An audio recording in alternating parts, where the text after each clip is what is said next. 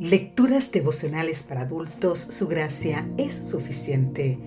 Cortesía del Departamento de Comunicaciones de la Iglesia Dentista del Séptimo Día Gascue en Santo Domingo, capital de la República Dominicana. En la voz de Sarat Arias.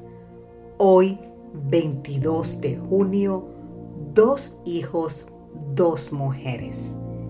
Gálatas capítulo 4, los versículos 25 y 26 nos dicen, pues Agar es el monte Sinaí, en Arabia, y corresponde a la Jerusalén actual, ya que ésta, junto con sus hijos, está en esclavitud.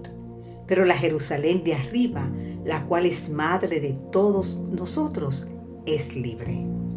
Pablo siempre establece contrastes para ilustrar y grabar mejor la verdad, por lo cual presenta a los dos hijos. Ismael representa el nacimiento físico por el cual somos pecadores. Isaac el nacimiento espiritual por el cual llegamos a ser hijos de Dios. Isaac nació por el poder de Dios.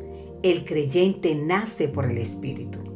Isaac vino al mundo a través de la gracia y la fe que representa a Abraham y a Sara. Todo creyente llega a ser hijo de Dios por la gracia recibida por la fe. Isaac trajo gozo, así como la salvación es una experiencia gozosa para el creyente. Ismael representa la naturaleza carnal. Causó problemas a Isaac, quien representa nuestra naturaleza espiritual. El hogar de Abraham nos ilustra los mismos problemas que había en Galacia o que podemos enfrentar hoy tú y yo. Agar, enfrentada con Sara, ilustra el conflicto entre la ley y la gracia. ¿Somos salvos por obedecer la ley o por aceptar la gracia del Señor? Es una pregunta, ¿eh? El enfrentamiento entre Ismael e Isaac ilustra la lucha entre la naturaleza carnal y la naturaleza espiritual.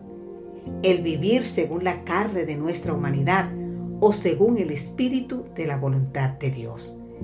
Pablo explica también el significado de las dos mujeres, Sara y Agar, para mostrar el contraste entre la ley y la gracia. Dios no empezó con Agar, sino con Sara. En relación con el trato con el hombre, Dios también empieza por la gracia. Cuando Adán y Eva pecaron, no les dio leyes para obedecer. En su gracia les dio túnicas para cubrirse y la promesa de un redentor. Cuando liberó al pueblo de Egipto, primero fue la gracia de liberación, después vino la ley. Agar era esclava, pero Sara era libre.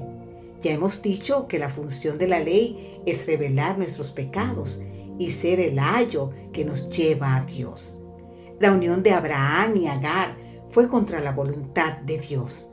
Fue consecuencia de la incredulidad y de la impaciencia de Sara y de Abraham. Abraham había aceptado la promesa de un hijo sin hacer ninguna pregunta, pero no esperó a Dios, no esperó que Dios cumpliera su palabra en su oportunidad y a su manera se permitió una tardanza para probar su fe en el poder de Dios, pero fracasó en la prueba. Querido amigo, querida amiga, cuando tu fe se ve probada, ¿tú resistes la prueba? Es importante que meditemos en esto hoy. Que Dios te bendiga.